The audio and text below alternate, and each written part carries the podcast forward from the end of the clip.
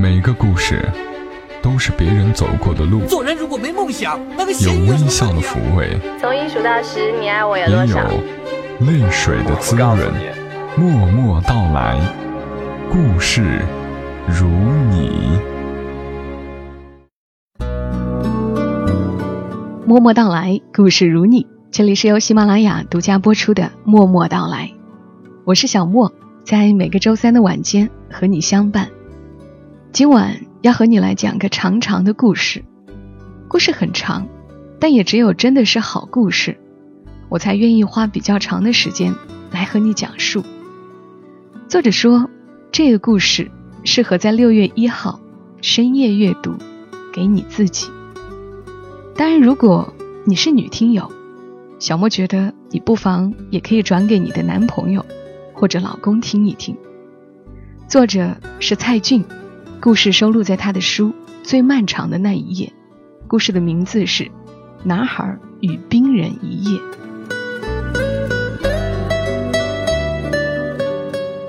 去年在成都，作家富豪榜的活动，我只是个打酱油的。坐在嘉宾席上跟兄弟们聊天儿。童话大王郑渊洁作为上届首富登台，他说最烦恼的是不断有人来借钱。紧接着江南上台，他说不怕被借钱，因为他的钱全变成了房子。其实我很怕别人向我借钱，真的。最近的一次也是去年。但借的不是钱，而是对我来说比钱重要一百倍的东西。那一夜，我的小学同学于超来找我。开始完全没认出他来，看似比我大几岁，穿着廉价的灰衬衫，裤腰带束在外面。要是戴上一顶鸭舌帽，基本就是快递员。他说他认识我。我正独自在家刷微博，认识我的人很多，比如微博上的二百七十万粉丝，虽然要去掉二百五十万的僵尸粉。阿俊，你不记得我了吗？我是于超，北苏州路小学二班。没有人这么叫我，于超。记忆中他最后的脸，像恐怖片里的受害者般模糊。难道？他是听说我已经成了所谓名作家，才特意找过来的。千万不要是来借钱的，我祈祷。然而不知是装傻还是真傻，于超并不知道我现在干嘛。他打听了许多老同学，才辗转找来。他的语速很慢，表情迟钝，嘴里像吃过苍蝇，散发腐尸味，让我不由自主后退。我始终回避的一个问题是：你有什么事吗？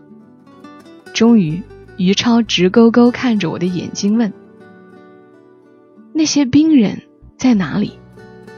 冰人，脑子短路，空白，火花，黑洞，一群小冰人悄悄绕到背后，用枪口瞄准我们。二十年前，所谓冰人，就是一种小冰玩偶。只属于男孩的玩具。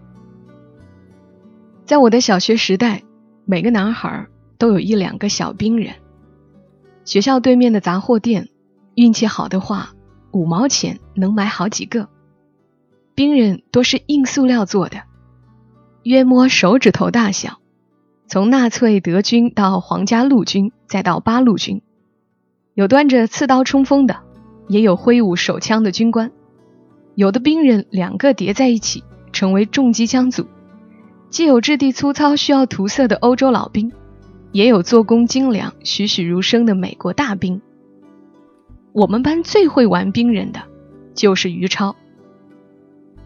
他是个小个子，顶顶不起眼的那种，瘦成豆芽似的，脸上总挂着鼻涕。他的学习成绩属于中游，很容易被老师跟同学们忽视。他很沉默，不跟大家一起玩就算在体育课上也烟烟乎乎的。最糟糕的差生也有机会得到老师表扬，但于超从没有过。有一次，他带了许多小兵人来学校。课间休息的操场上，他煞有介事地摆开阵势，一边是德国兵，一边是苏联兵。他在地上画了一个 X 形，说一条是伏尔加河，另一条则是顿河。斯大林格勒在中心位置。小学三年级，几乎没有孩子知道这些，除了我。当我饶有兴趣地趴下，要跟于超一起玩斯大林格勒战役时，兵人们却被踢飞。原来是两个高年级男生，就喜欢欺负弱小。我也害怕，但看到于超拼命地在地上捡兵人，便忍不住要保护他。我跟那两个大家伙打了一架，自然。是我吃亏。从此以后，我成了于超唯一的朋友。每天，他会在口袋里塞几个冰人，从不给其他同学看到，只在放学后与我在街心花园的角落里玩。他跟我有着相同的爱好，都爱看战争历史电影和电视剧，看过拿破仑和希特勒的传记。对于二战兵器如数家珍，在我们这个年龄，都可算是异种。有一回，于超悄悄跟手里的小兵人说话，我差点以为他有精神病。于超平静的回答：“我有特异功能。”许多年后，我们习惯于把这个叫做超能力。那年头。流行气功大师与异能人士。大兴安岭火灾时，有位大师在千里之外发功，帮助政府扑灭了大火。每场气功讲座都比四大天王演唱会还热闹，人人头顶一口锅，自称接受宇宙信号，以达天人感应。我摇头，颇有科学精神地说：“瞎七八搭。”他笑笑说：“是啊，没有人相信的。”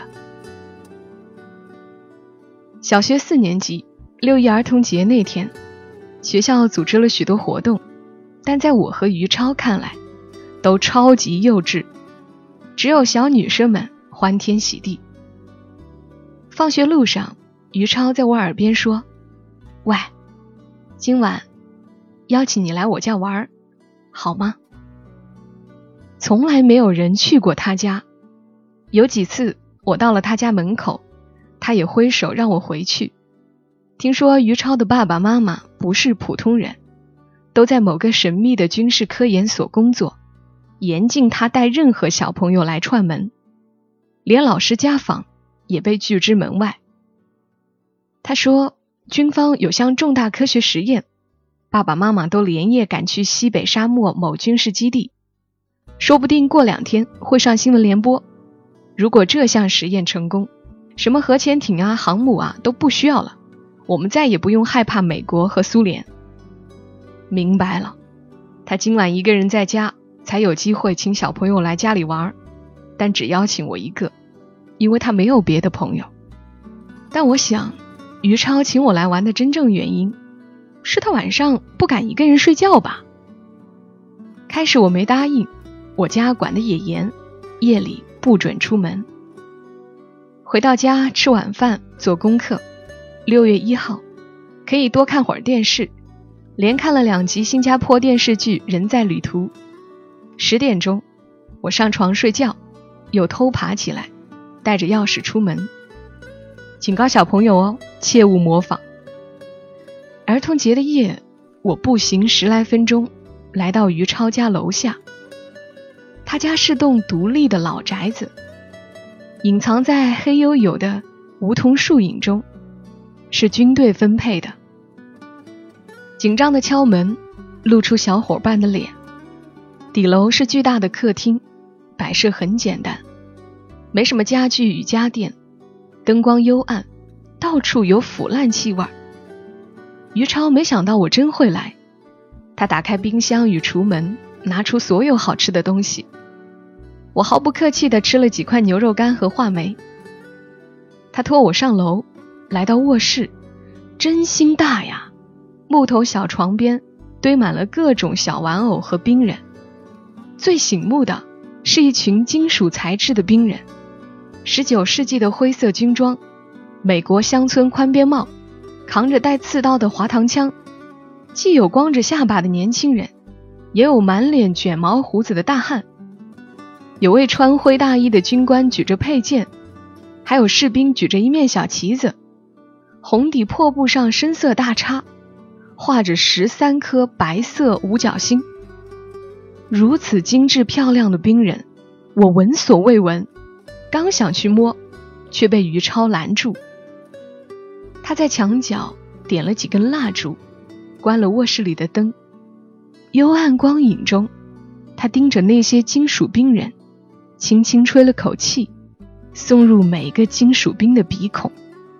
随后，他拉着我钻到了床底下。嘘，安静。想干嘛？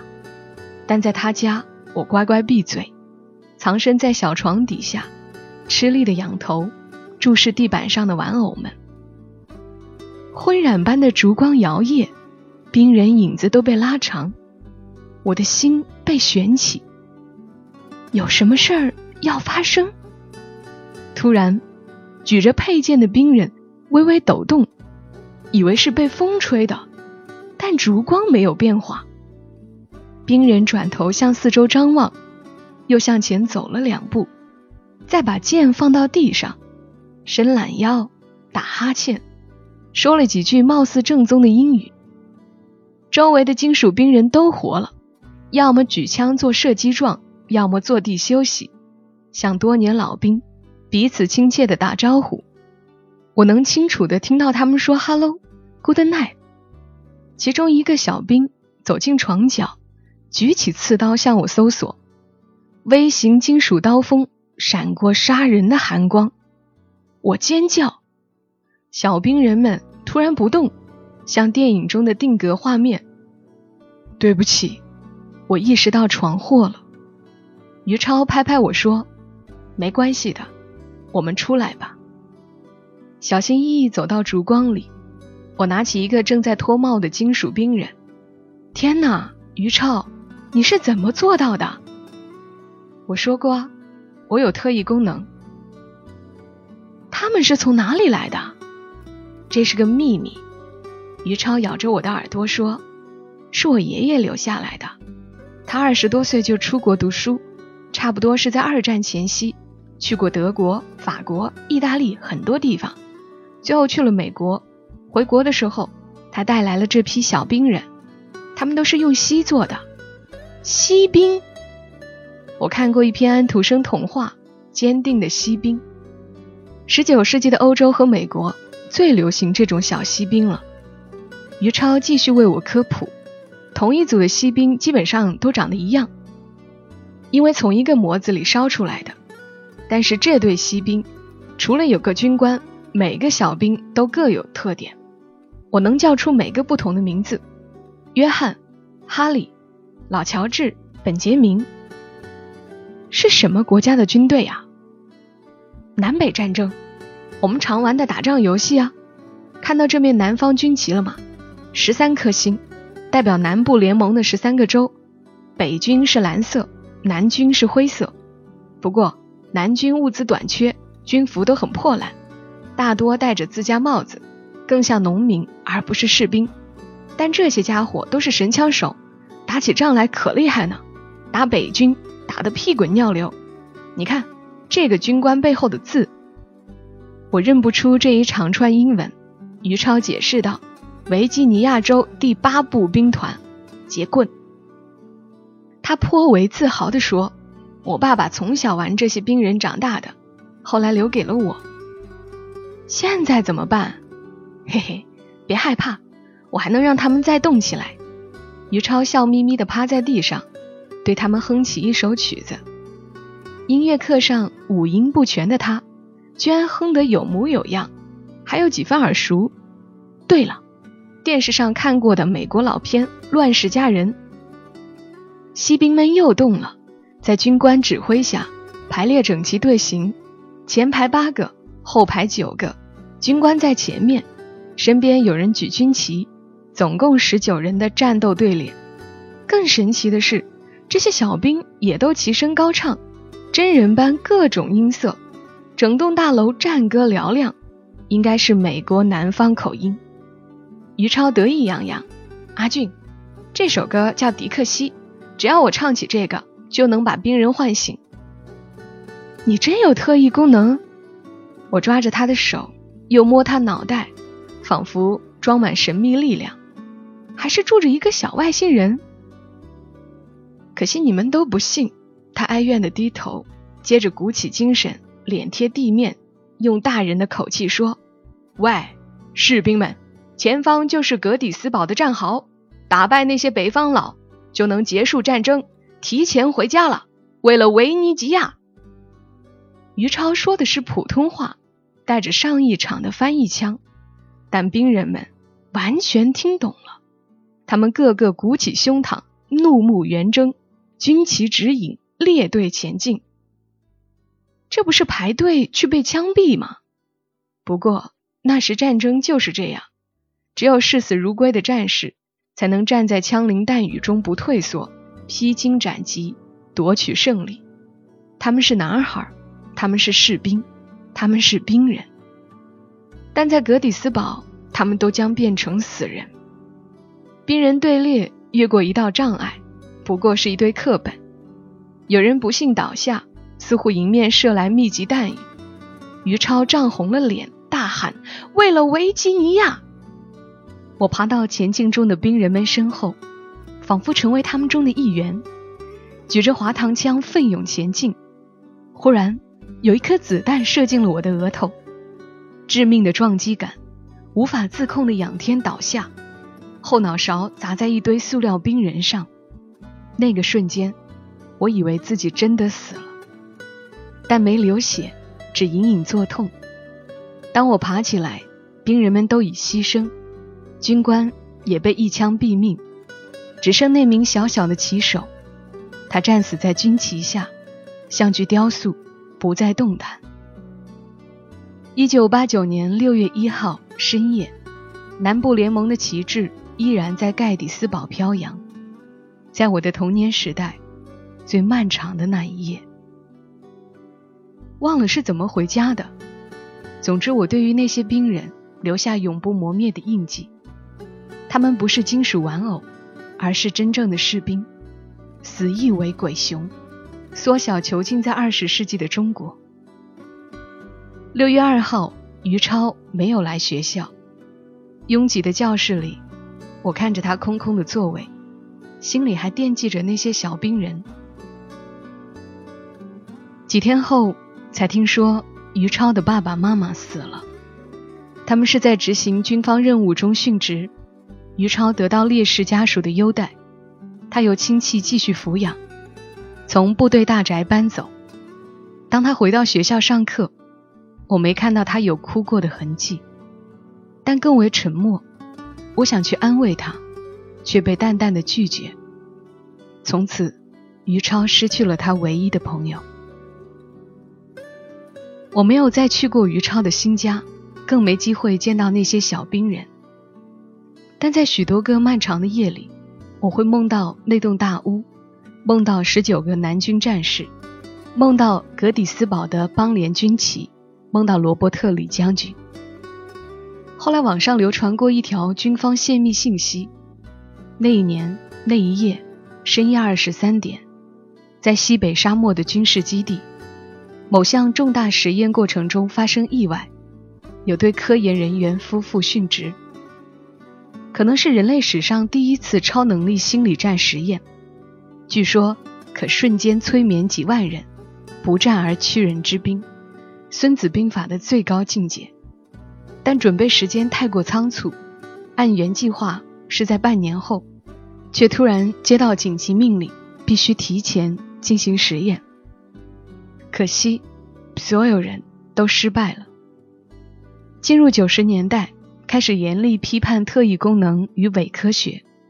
军方至今再无机会重启当年那个绝密的科研项目，名叫“男孩与冰人工程”。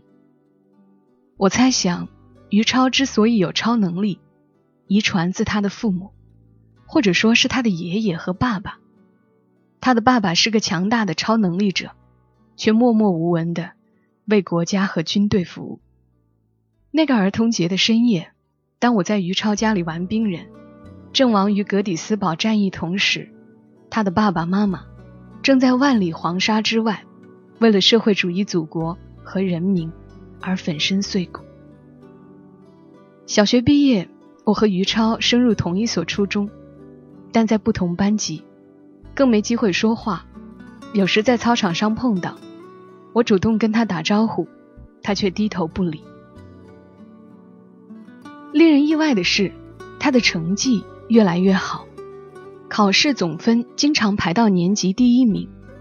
老师们最喜欢这种学生，成绩好，脾气乖，虽有些沉闷。但有什么要紧呢？初二他就加入了共青团，成为市三好学生。那一年电视台在放 TVB 剧《大时代》，许多男孩都梦想成为方展博那样的人物。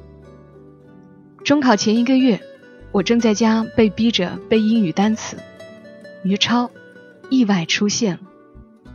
深夜，他背着个大皮箱子，嘴角已冒出胡根。瘦高个子，像具僵尸。我问他什么事儿，我爸差点要把他赶走。于超把皮箱放在我家门口，用变声器的公鸭嗓说：“送给你，现在我不需要他们了。”然后他匆忙地消失在黑夜。我疑惑地打开皮箱，发现一堆西做的兵人，灰军服、宽边帽、十三星旗。维吉尼亚州第八步兵团。老天，我捧起这些勇敢的士兵，虽然积满灰尘，但不敢用湿布去擦，害怕会掉漆什么的。我偷来爸爸清理照片镜头的毛刷子，剔除兵人缝隙间的污垢。我把皮箱子藏在床底下，仿佛有十九个人为我站岗放哨，安心入眠。星期天父母不在家。我难得有半日空闲，便把兵人们拿出皮箱，拉紧窗帘，弄得像是深夜，再点上两根蜡烛。我买了一本关于南北战争的书，希望营造出当时维吉尼亚军团的气氛。我提前去过图书馆，借阅了一本歌谱集，有美国南方歌曲《迪克西》，我先练习熟了，便趴在床底下唱歌，期望看到锡兵们的行动。但是，他们再也没有动过。中考结束后的暑假，几乎每个夜晚，我都偷偷观察兵人。可无论怎样，兵人们永远沉睡，恍如从来没有过生命。最后，我也开始厌倦他们了。我在每个兵人的后背上都用美工刀刻上我的名字，仿佛这样，他们就会永远属于我。很快，我认识到了一个可悲的现实：我不是于超，我没有超能力，我不可能成为兵人们真正的主人。那年夏天，于超考进了重点高中，而我读了邮政学校。我们两个的人生就像两条漫长的射线，只在1989年6月1号深夜相交，然后向不同的方向奔去。永无重逢的可能。不曾料到，去年那个深夜，我还会再见到于超。他已被时光彻底屠宰，眼角的皱纹，嘴上的法令纹，还有几乎半谢的头顶，颓丧无神的目光。想起我们的最后一面，他用高傲的眼神看着我，恩赐似的将皮箱子送给我，或者说。甩给我一堆垃圾。那时候他即将展翅高飞，冲上云霄，而我将停留于凡间，注定碌碌无为，虚度余生。命运却在十几年间，将我们两个倒转了过来。我给于超泡了杯绿茶，让他坐在我的沙发上，想要听听他的故事。他说，上重点高中后。他读书刻苦，还有烈士遗属加分，果然考进名牌大学。曾经在美国留学三年，攻读经济学硕士。有一回路过宾夕法尼亚州格底斯堡，当年战场，如今麦田。他死人般仰卧，以为能听到罗伯特李将军的声音，听到迪克西的军乐，听到双方士兵临死前的悲吟，但是，他只听到一个安静如坟墓的世界。回国后，他进入金融投资机构上班，年薪百万的那种。二十七岁，买房结婚，抱得美人归，还生了个儿子。后来经济不景气，他破产了，房子被银行收回，妻子跟他离婚，大儿子回了西部老家，于超已一无所有。今夜，他想起当年送给我的兵人。想要再看一眼他们，兵人，十九个南北战争的锡兵，床底下的皮箱子，中考那年的暑假，我无法唤醒他们，就再也没有打开过的那个箱子。可是箱子又在哪里呢？下意识的冲到床底下，除了灰尘，啥都没有。对，我搬过几次家，肯定不在这里，会不会早被扔了？我决定回老房子看看。已于子时，两个男人出门，我开车载着于超，穿越早春的寒夜，来到七层楼的老式公房。很久没人住过了，迎面有股熟悉的气味。许多年前，于超就是在这里放下装着冰人的皮箱离去的。回到我的床底下，居然还没有被扔掉。一堆厚厚的尘土之中，拽出古老的皮箱子。于超一眼认了出来，这是他爷爷从美国带回来的，在遥远的二战前夕。打开箱子，一阵腐烂的烟，我们剧烈咳嗽之后，小心的取出那些冰人，一、二、三、四、十九，一个都不能少。用纸巾擦干净，才露出灰色漆皮，带着刺刀的滑膛枪，还有南部联盟的军旗。关灯，拉窗帘，点蜡烛，回到一九八九年六月一号，最漫长的那一夜。我们把小兵人排开阵势，于超闭上眼睛，嘴角默念什么话，对着兵人吹了口气，然后。他拖着我爬到床底下。两个成年男人如何能挤在一张古老的钢丝床下面？还有满眼的灰尘，只能彼此捏着鼻子，又不敢发出任何声音。一个钟头过去，兵人们纹丝不动，像已死去多年、变成僵硬的木乃伊。我们也憋不住了，从床底下爬出来，无奈地看着这些小兵人。唱歌吧，我提醒了他一句。可是于超摇摇头，他已经忘了那首歌的旋律。迪克西呀，我还记得，便带着他一起唱这首美国南方的老歌，鼓舞士兵的冲锋曲与思乡曲。然而，兵人们还是呆若木鸡，他们不会再动了。于超率先放弃。打了自己一个耳光，颓丧的坐在地板上说：“对不起，是我记错了。兵人们从来没有动过，我也没有过特异功能，一切都是小孩子的幻觉。而我不知道该说什么好，重新把兵人们装进大皮箱，塞回我的床底下。凌晨三点。”我和于超在老房子楼下分别。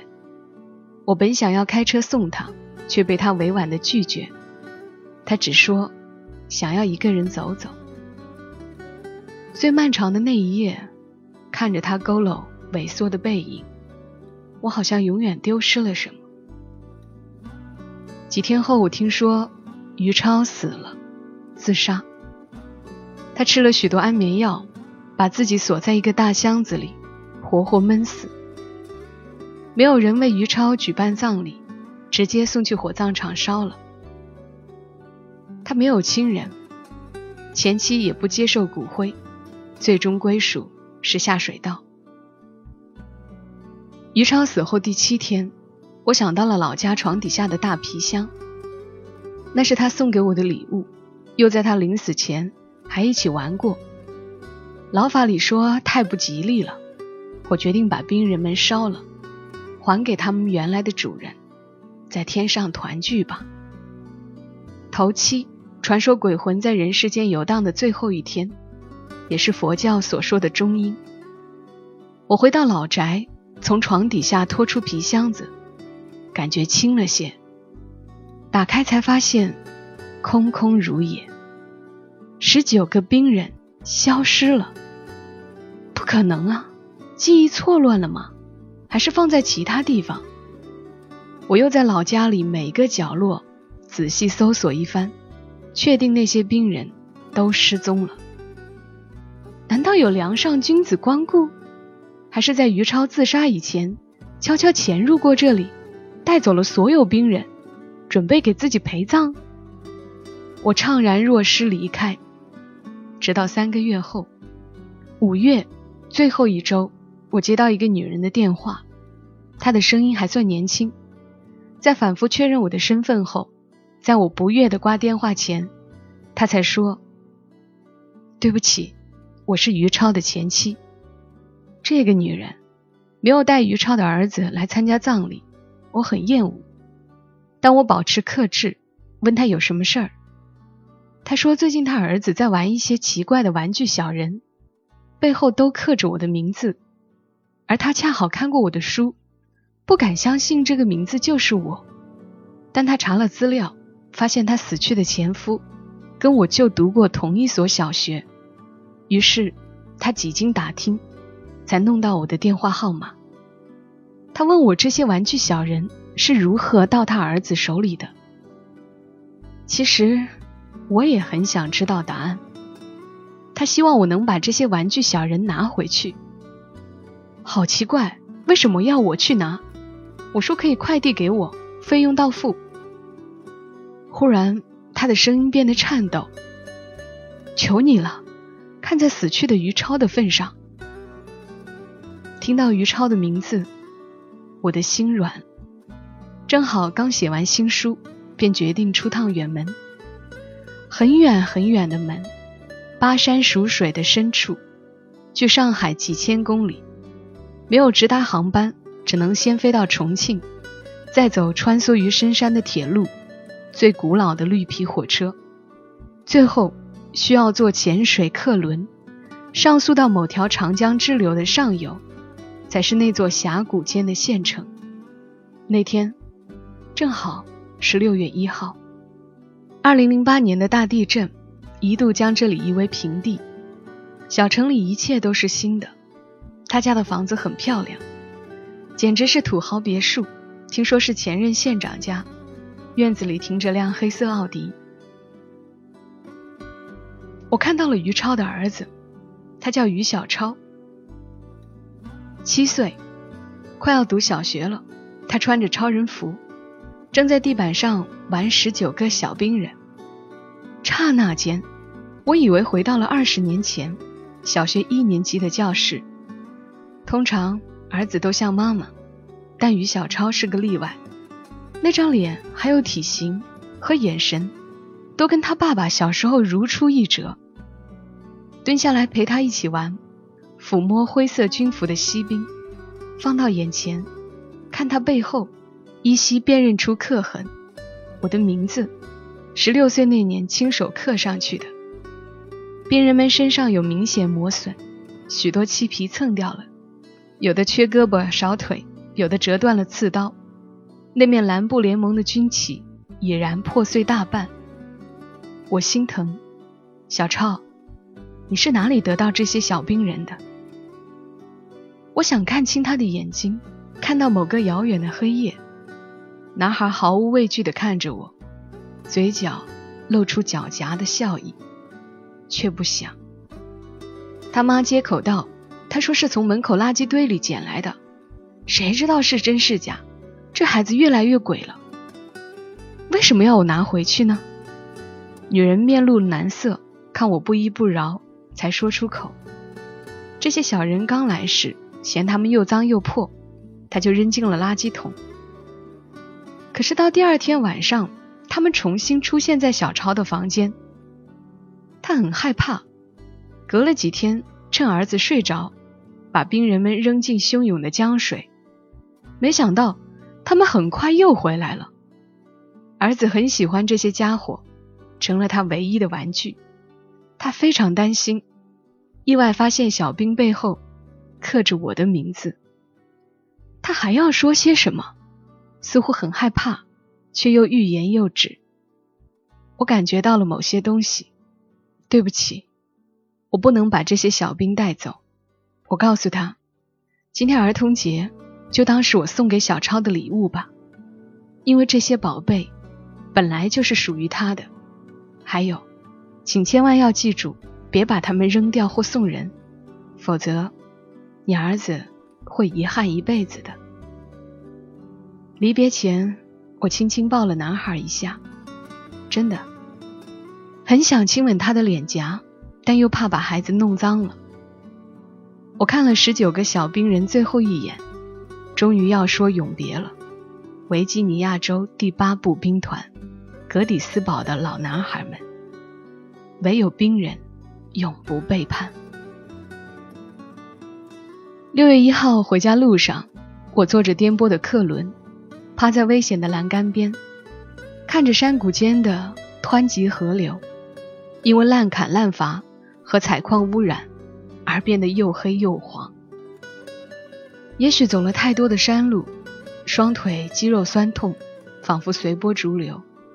天空越来越远，我闭上眼睛，溢出泪水。真相是这样的：于超死后第七天。我计划把所有兵人烧给他。前一夜，十九个兵人复活，从床底下的大皮箱逃跑，溜出窗户缝隙，顺着落水管到地面。这些南北战争的老兵从便利店偷了张中国地图，危险重重的行军，穿越火线般经过无数路口，差点被车轮压得全军覆没，才从市中心走到飞机场。他们越过铁丝网，沿着候机楼屋檐下找到这架飞往西部的航班，通过舷梯钻进行李托运舱，一夜之间飞过几千公里，来到遥远的中国西部，沿铁轨翻山越岭，一路向北，走了半个多月，每天十公里，昼夜不息。有条嗅觉敏锐的中华田园犬，将它们作为敌人和晚餐。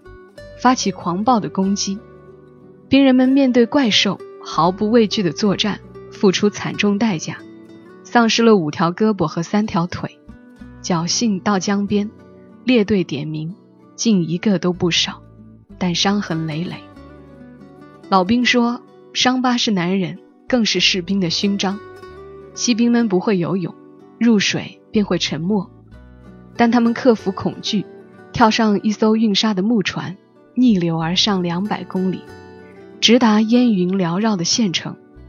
终于，兵人们找到了新主人，这个叫于小超的男孩，跟当年的小主人一模一样，并遗传了爸爸的特异功能。每个深夜，只有他能跟这些老兵说话，指挥他们重整旗鼓，冲锋陷阵，战无不胜。男孩是最勇敢的士兵。也是最优秀的将军，但秘密被他妈妈发现了。于是，我来了。男孩并不简单，他不但能看透兵人们的心，也看穿了我眼里的秘密，还有他爸爸的往事。那是去年的事儿，整整一年后，六月一号将近，我听了整晚上乌兰巴托的夜，突然想念起那个男孩。就在刚才，二十一点三十分，我给男孩家打了个电话。于小超同学接了电话，我只说了一句“儿童节快乐”。千里之外的男孩听声音有些紧张，甚至有些迟钝和机械，喘不过气来。他说自己正在做数学题，过几天要期末考试了。突然，他妈妈抢过电话，客气却又严厉地说：“喂，蔡老师啊，你好啊，现在我儿子读书很好，老师们都说他会很有出息。下学期我会带他去省城读重点学校，请你不要再打电话来了，拜拜。”我什么都没说，电话就挂断。乌兰巴托的夜啊。那么静，那么静。最后一个超能力者死了，我想，男孩与冰人卧于尘埃，永不醒来。穿越旷野的风啊，慢些走。我用沉默告诉你，我醉了酒。飘向远方的云啊，慢些走。我用奔跑告诉你，我不回头。穿过旷野的风，你慢些走。我用沉默告诉你，我醉了酒。乌兰巴托的夜那么静，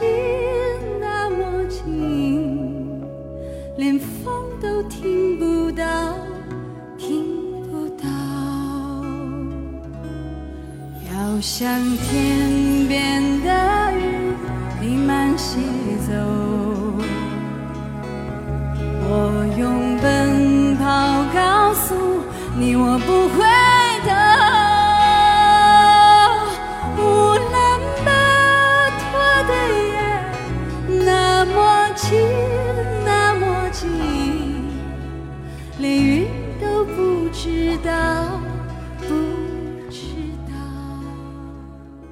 是我第一次在节目中和你来讲述这种亦真亦幻的悬疑类故事。